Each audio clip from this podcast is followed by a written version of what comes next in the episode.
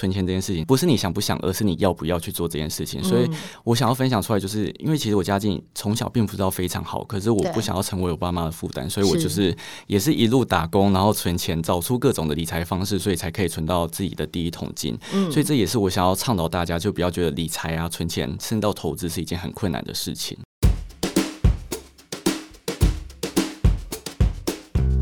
各位听众，大家好，我是淑清，欢迎收听《迷成品 Podcast 人生理财术》特别节目。生活里分分秒秒都与钱有关，如何有钱，如何花钱，是技术也是艺术。在这个系列的节目里，我们邀请到知名理财作家与专家，来与大家分享人生各个阶段的理财心法，让你除了工作赚钱，更能迎接以前滚钱的未来。正在听节目的你，还记得几岁拿到第一张信用卡吗？你是刷卡高手，或者行动支付的爱用者，或者是你仍然习惯现金的手感？各大通路或信用卡的点数换现金的机制是优惠还是陷阱？理财特辑节目的第一集，我们邀请到最近刚出版新书《二十五岁存到一百万》的知名 YouTuber 李勋，来和我们分享他的理财心法。不论你是想要提早累积财富的大学生，还是想要提高收入的社会新鲜人，或是毫无经验的理财新手，相信都能够在这集节目里有所收获。我们欢迎李勋。Hello，淑清还有迷成品的听众，大家好，我是勋利李勋。在开始今天节目之前，我们有稍微整理一下勋语录，非常有趣。他说：“理财是为了让自己有选择，你可以决定你想要的是生活，或只是生存。刚接触理财时，不要妄想投资致富。”投资有风险，但靠自己打拼存下来的钱没有。存钱这件事不是能不能，而是要不要。存钱不是做梦幻想，人人都会，但光说不做不会成功，身体力行才会。没有哪个存钱方法是绝对好或绝对不好，只要适合自己就是好方法。能使用行动支付就不刷卡，可以刷卡就不付现金，这就是我的省钱之道。那接下来我们就要来问问李勋自己的呃理财心法，以及这个二十五岁之前存下一百万的这件事情。嗯，那刚刚提到就是投资前先理财。嗯、那在准备这期访问的时候，我们跟同事一起讨论了一下，就是说对他们来讲，可能理财这件事情。距离有点遥远。那还有人提到一个问题，就是说他也很想存钱，但是甚至有的人其实毕业之前就已经有了学贷，所以在没有毕业就已经负债，是这个年轻世代里面面临的第一个跟财务有关的问题。嗯、那我们想问问看，就是说你你你自己对于啊，比如说像学贷负债的这个问题，或者是存钱这件事情，到底怎么应该开始？其实我觉得很多人都会想说。他们会不知道开始该怎么做，但是我觉得其实你基本上只要有一个念头之后，你就会想想尽各种方法，像是去理财或者去省钱。嗯、因为很多人会觉得理财，我今天是不是一定要存到一百万，我才可以算是在理财，或者是我今天要投资，我要赚很多钱才算在投资。但是我觉得大家都会有这种很恐惧的情况，所以他们不敢说他们要开始理财。但是我觉得你只要有这个念头出现，它就算是一种理财。那其实市面上有非常多的理财方式，只是我觉得不见得说，哎。很多人推崇就一定适合你，因为各种理财方式都适合不一样的个性，所以我会觉得，如果说你今天是一个第一次想要尝试理财的人，可以先从省钱，就是节流这件事情开始做好，是。因为你一定要先节流，你后面如果说你真的要开源的话，你的钱也可以存得更快，或者是你之后在消费的时候也可以把钱花得更精准。是，呃，李勋在书里面有推荐一个，就是你自己刚开始存钱的时候，你用的是六三一的这个存钱法，那想。听听李勋，为什么你会觉得六三一这个方法很适合你？因为其实我那时候，因为我读电影系出来，就我也不是本财经，对对对。对然后那个时候，因为我自己都是接案子工作，所以其实我的薪水不是那么的稳定，有时候好一点，淡旺季嘛。旺季的时候可能一个月十几万，可是淡季的时候你可能只有一个万多块的薪水，嗯、所以我一定要从这里面去取得一个平衡，所以我就去选择诶、欸、利用比例原则的方式来进行我的理财，因为这样子不管我赚比较多或者是我赚比较少，我都可以依照同等的比例来去分配我的金钱。那其实我六三一法则之外，我会搭配分账户存钱法，所以刚好六三一是六十趴是。呃，消费三十趴储蓄，剩下百分之十是风险规划，所以我就会对应到三个不一样的账户，就是消费一个，储蓄一个，然后风险规划再一个，就是所谓专款专户的概念。OK，这样子我在消费的时候，我可能就是只会花这六十趴里面的钱。那这个账户里面没钱，我就知道说，哎、欸，那我这个月的消费是有问题的。嗯、可是如果说我已经习惯了我的消费模式，然后每个月六十趴都还有剩的话，我就知道说，哎、欸，原来我已经知道要怎么花钱是最有效的。嗯，但是刚刚提到就是专款专户这件事情，嗯、但其实呃账户是每个月累积的嘛。对。那比如说你这个月的六十趴有剩，嗯。那你下个月六十趴不够用的时候，你最终你看的是这个六十趴，还是你每个月都会去检视这个所谓的六十趴？应该是我每个月六十趴。那如果说我有剩下来的话，我下个月六十趴是会往上叠加的。但是我就会想说，你会把它转到那个三十趴去吗？不会，我觉得都放。但是我这六十趴，如果说我今天真的花很少，然后它可能达到一个门槛，那可能刚出社会，我想说，如果这六十趴里面有三万块，如果说我都没花到，或者说下个月要加进来，已经超过三万块，超过的部分我就把它存到三十趴里面。嗯，对，OK，所以这三个户头中间其实彼此是某种程度上有一些些的关联性、关联性跟流动之间的关系。OK，那刚刚有提到就是风险这件事情，嗯、那其实大部分的人其实刚毕业的时候，其实你很难考虑到那个百分之十。对对对，那那个百分之十跟其他的部分你，你你自己会做什么样子的调整？比如说你刚刚提到这个月接案子可能有十几万，下个月可能只有一万，那这怎么办呢？嗯、因为其实我之后又有跟观众分享一个，我觉得从六三一里面进行延伸的一种理财方式，就是刚刚淑婷有提到，就是我会把那百分之十呢，再额外的。分成两个部分，一个是百分之五是投资，另外百分之五会继续用在风险规划。是因为有些人可能会觉得，诶，十趴的风险规划好像刚出社会觉得太多了，十趴一个月三千块，你要买什么类型的保险？好像大家会想说，诶，有一点不切实际。那我就想说，嗯、那我就把它再额外分出来，就你改成五趴就好。那另外五趴你可以用来投资，嗯、因为其实现在很多人是很想要投资的，因为他们。应该是说，现在投资的门槛越来越低了，然后大家都觉得投资是一定可以赚钱的，嗯、所以他们一定会很想要尝试看看。是，所以我觉得你可以边储蓄边投资，其实也是一个好事，因为其实你可能月薪三万的时候，五趴的投资期没有到那么多，一个月才一千五。嗯，那你可以透过定期定额，或者是你也可以把它呃累积到一笔资金之后再进行投资。我觉得这个是可以让你顺便进入市场，让你更了解，以及你会去知道说，哎、欸，哪一种投资工具更适合自己的一种方式。所以如果说你觉得，哎、欸。六三一，你执行起来有一点困难，或许你可以思考看看另外一个，把这其中的百分之十换算成各五趴的这种机制来进行理财。那呃，李迅在书里面有特别提到一个关于保险这件事情、储、嗯、蓄险的这件事情。像我自己啊，在成长的年代里面有一种存钱的方法叫做跟会哦。那我跟过也被倒过，哦、那后来又出现了一种东西叫做储蓄险。嗯，那其实我自己在储蓄险的经验里面，就是我大概就是。跟撑了八年之后，终于认清一个事实，就是我付不起，所以我就提前解约。哦、那这几年我们就开始会，因为以前大家会觉得这是一个非常棒的，因为投资它有。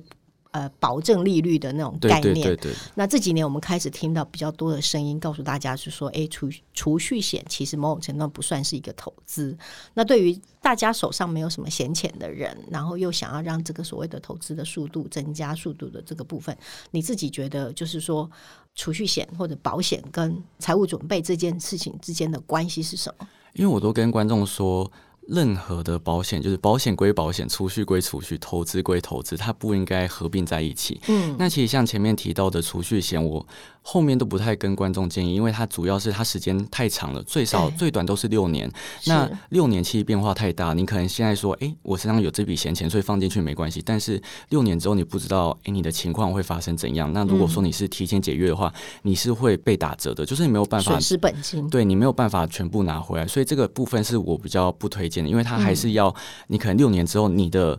IRR 就是它所谓的。因为类似利率的东西，它才会往上提升，嗯、所以它是。要越放越久，你的钱才会越来越多。所以我相对来说，我比较不推荐大家去做这件事情，因为它真的要花太长的时间。那你可能还要考虑到通膨的情况，所以我之后就会请大家，如果你真的想要理财、想要存钱，那你可以寻找所谓的呃数位账户，因为其实现在数位账户非常的方便，嗯、而且它的利率也非常高，现在基本上都是一趴以上，定存现在也才零点七四、零点七九左右，可是。呃，数位账户它就是活存，所以你想要随时提醒都可以，而且它也开户也相对来说很方便，就是你可能在呃手机啊或者是网络十分钟左右，你就可以完成这件事情。有些人会觉得这是强迫自己存钱的一种方式，就是购买储蓄险。嗯、但是你可以利用别种方式，就你不一定要把自己绑那么紧，或者你可以数位账户开着，那你就把钱放进去，那任何的卡你都不要留在自己身上，它也是一种强迫储蓄的方式。是，所有的卡都不要放在身上。对，因为像现在其实也有。ACH 转账就是每个月你薪水下来，它会自动帮你转钱出去到某个账户。其实这个这种方式，我觉得很适合给你真的没有办法留住钱的听众。是 OK，刚刚有提到数位账户，然后呃强制转账的这种功能，所以其实呃李迅在书里面有提到非常多的工具的比较，嗯，还有就是呃甚至给了大家试算表。那我想问一下，就是说你怎么会想说呃这么好的帮大家整理这些事情？因为其实我自己是一个很爱做比较以及很爱做表格的人，也不是说我很爱跟别人比较，是我自己很喜欢知道说，哎，Pro and cons，对各种不同的东西，他们的优劣到底是怎样。所以有时候其实我做出这个比较之后，我有时候还会分享给朋友。那我想说，那我不如拍影片的时候顺便分享给大家，因为其实、嗯、呃现在的人说白一点是比较。没时间，或者是比较没有耐心，甚至比较懒一点点，嗯嗯、所以有这种呃比较的东西，他们可以知道说，哎，有哪一些东西是相同类型，可是。是呃，有一些比较好，有一些比较坏，从比较之中就可以直接去一目了然知道这些事情，所以这也是我自己乐趣所在之外，我觉得也可以顺便让观众知道这件事情，因为有些东西他只会讲好的，可是我在比较的时候会顺便把坏的东西一起讲出来，我觉得这才是观众他们应该要真正去注意到的东西。呃，因为你的书名就是二十五岁前存到一百万，嗯，然后想知道就是说你为什么会想要把这个。过程，因为其实你有提到你小时候，然后长大，嗯、然后是怎么去存钱这件事情，对对对，怎么会想要把这个故事分享给大家？因为我其实身旁朋友都不是 太会理财的人，因为像像其实我拍的影片啊，我的书，他们基本上都不会看。其实我朋友他们就是会比较及时行乐类型的，但是我觉得也没关系，只是因为像现在大家都已经出社会成人，一部分会被钱追着跑，然后他们也可能会慢慢有这个体悟，说，哎、欸，钱其实是很重要的。对，所以我觉得。我想要分享的原因，就只是因为大家不要觉得自己出身没有那么好，因为很多人都会说啊，什么没有富爸爸，对对，他就说 我学会投资不如学会投胎，可是我就会跟大家说，你这辈子就已经这样，你就不要放弃你后半辈子，你就开始自己努力，其实你也不用担心那么多，就是你只是你像前面讲到，就是存钱这件事情，不是你想不想，而是你要不要去做这件事情。所以我想要分享出来，就是因为其实我家境从小并不知道非常好，可是我不想要成为我爸妈的负担，所以我就是也是一路打工，然后存钱，找出各种的理财方式，所以才可以存到自己的第一桶金。嗯，所以这也是我想要倡导大家，就不要觉得理财啊、存钱，甚至到投资是一件很困难的事情。OK，所以我们刚刚提到一开始可以用六三一，那慢慢的你说你现在存钱的方法是四三三，那跟大家说一下四三三是什么？呃，四三三就是我存到一百万之后，其实我的比例是有所更改，就是百分之四十是投资，三十趴是呃消费，然后剩下的三十趴是储蓄。嗯，因为我会觉得。钱啊，你再怎么存，就真的就是那样了。如果说你今天没有办法增加你自己的收入的话，你能存的钱其实是非常有限的。嗯，所以呢，我就直接把我四十趴都拿去进行投资。但是我的投资也不是说，呃，就是什么短线啊、当冲那种，其实不是，因为我的个性比较属于比较保守的，所以我都走那种比较长期的投资，嗯，就利用定期定额的方式。那剩下的三十趴储蓄的部分，其实就跟之前一样，我都没有做任何改变，因为我觉得储蓄的比例你不要低过三十是最好的，因为其实，在月薪三万块的话，你在低于三十趴九千再往下，其实就没有存那么多，所以我会建议大家，不管怎样都不要动到储蓄的比例，你可以往上，但是不要往下往下调降。那现在百分之三十的消费的部分，有些人会说，哎，三十趴的消费怎么有办法应付一个月的开销？那其实我觉得是因为我工作的关系，因为我都是在家里面自己剪片，然后。呃，就是我很宅的一个人，所以基本上我不太需要花到很多钱，因为我有算过我一个月的开销，如果不含房租的话，其实六七千块就可以搞定了。所以其实依照我现在的薪水比例，我不一定要用到那么高的比例去做我一整个月的消费，所以我才把我消费的比例往下调降。房租可以包含在这百分之三十里头吗？对，其实也是可以的，也是可以的。对，其实。包含在里面，我基本上一个月那三十趴的出呃消费账户还是都会剩钱.所以到后期我基本上很少会再补钱进去，因为我花钱花太少了。OK，好，所以这是一个非常特别的案例。对，对，对，但基本上应该是说，当你存到一定的，就是你的薪水慢慢的有所提升之后，嗯、你可以从六三一慢慢的转到四三三的这个呃。理财的一个原则。那我们想问，就是说，那你自己觉得，因为我们刚刚讲到一个呃年龄上的分水岭，就是二十五岁之前跟二十五岁之后，嗯、那这个跟六三一跟四三三也有点关系，就是从原来的百分之六十的消费账户变成百分之三十的消费账户的这件事情。嗯、那你觉得二十五岁之后你应该要丢掉的东西跟或者是观念是什么？我觉得二十五岁之后，你就会开始，因为我现在有在接触所谓的极简断舍离的东西，所以其实，在最近，我会觉得二十五岁之后，你就会开始考虑自己周遭的人际关系，嗯、因为有些朋友他其实或许不见得那么适合你，嗯、然后他可能。因为我会觉得物以类聚，你很容易会被别人影响啊，嗯、或者是其实有时候他的思考并跟你搭不上边的话，你就觉得哎，好像有时候你在对话的时候也是很难很难在同一个怎么讲生活圈里面。嗯、所以我会觉得有时候适时的整理一下身旁的朋友，会是我二十五岁之后想要做的事情。所以我最近就有慢慢的在呃积极的拓展一些我觉得。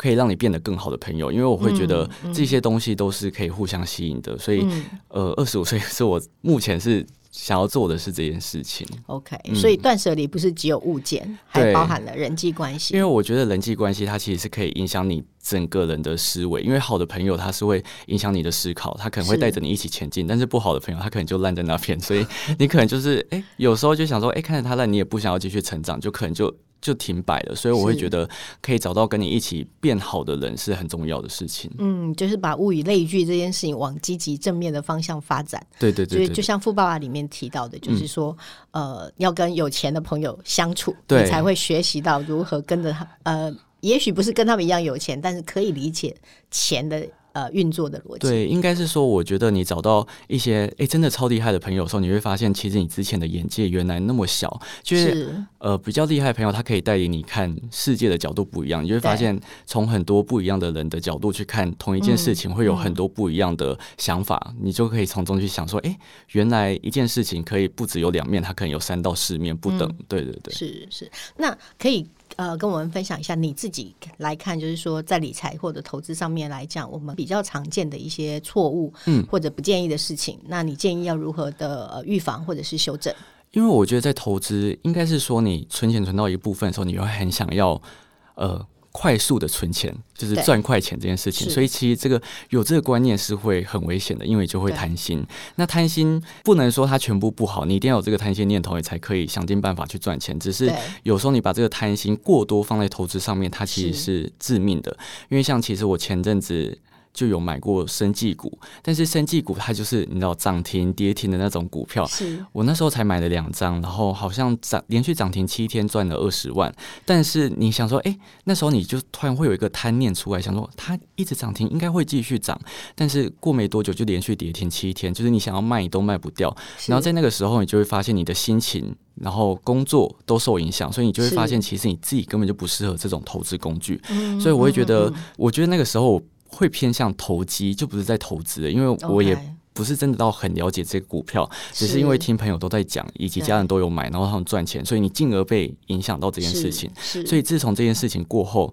就任何人跟我说：“哎，哪一张股票很好赚，或者是怎样投资很好”，我还是会继续按照自己的步骤，因为我觉得只有你自己才了解你适合怎样的投资，以及适合怎样的理财方式。所以不要过度的贪心，以及不要过度的去相信别人跟你讲的任何的投资策略，你一定要自己去思考过，甚至你就算。呃，想要尝试，你也不要丢那么多钱进去，就是你可以小额小额的投资。那我有跟大家分享到说，嗯、其实你投资一定要记得做一件事情很重要，就是你一定要。利用你的闲钱进行投资，是，就是我也会跟大家分享，投资的钱就是专款专户，就是因为很多人会觉得，哎、欸，我今天投资尝到甜头，我就很想要把钱丢过去，对，甚至把你储蓄的钱都丢进去。但是这个部分就是很很可怕，因为有时候你不知道投资会赚还是会赔，所以之后如果赔钱的话，你就赔上你的人生，所以这是很危险的。那闲钱的定义就是，你这一笔钱就算没了，它也不会影响到你往后的生活。对，所以我觉得这是对于投资上面是一个很重要的。部分就是最好是呃专款专户，然后利用闲钱投资。是，刚刚李李勋也有提到，就是从自己的经验里面找到自己，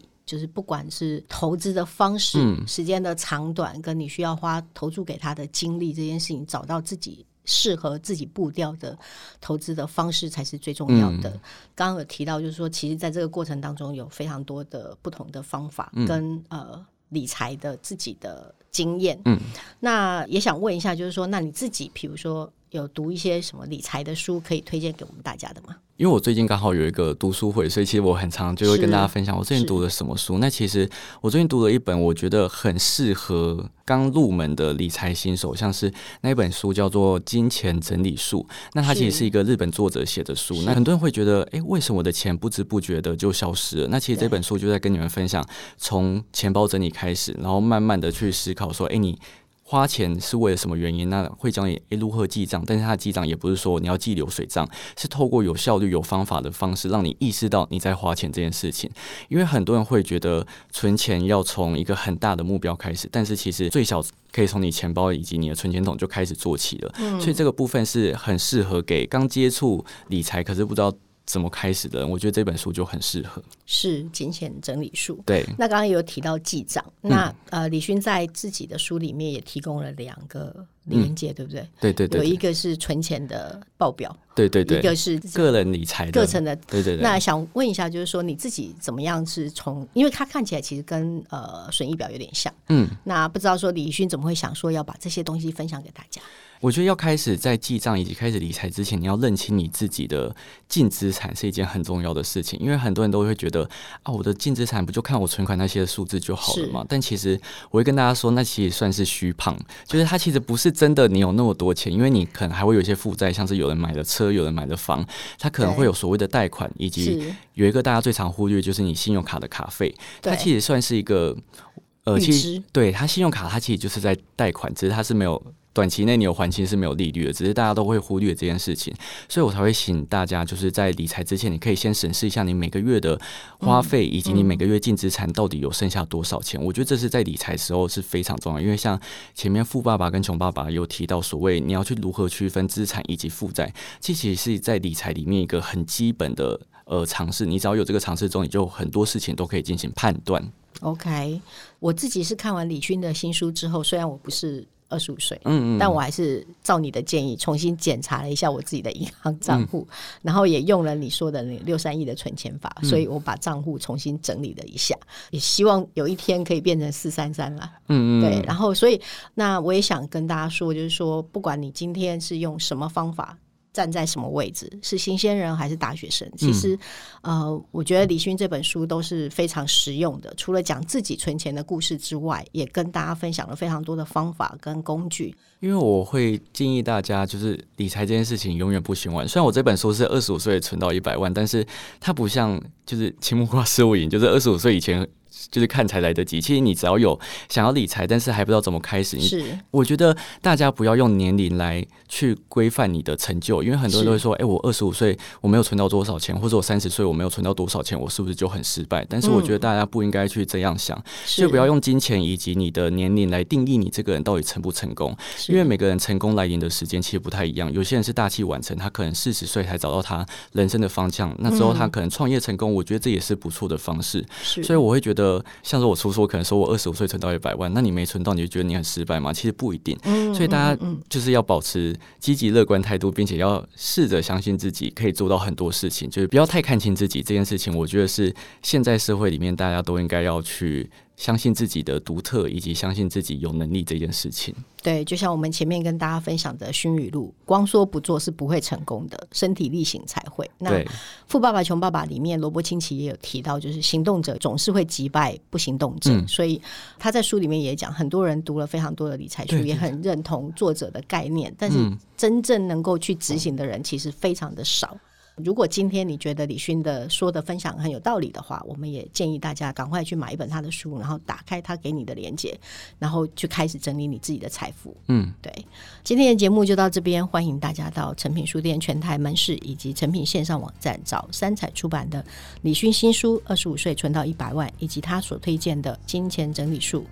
若您喜欢这一集的内容，请在收听平台给我们评分或留言。谢谢大家的收听，也谢谢今天的来宾李勋。谢谢谢。我们下次再见，拜拜，拜拜。